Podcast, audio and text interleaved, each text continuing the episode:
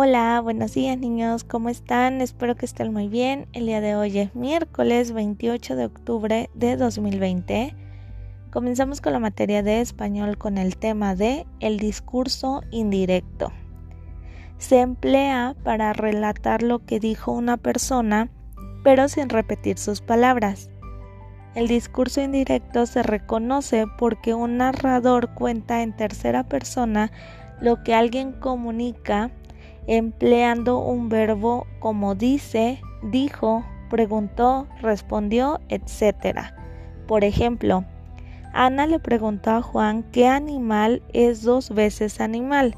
Entonces Juan dijo que el gato es dos veces animal porque es gato y araña. Ahora, en tu cuadernillo, yo te puse algunas oraciones y tú las vas a tener que cambiar en el estilo indirecto. Cualquier duda que tengas, recuerda que me puedes decir y yo te apoyo con mucho gusto.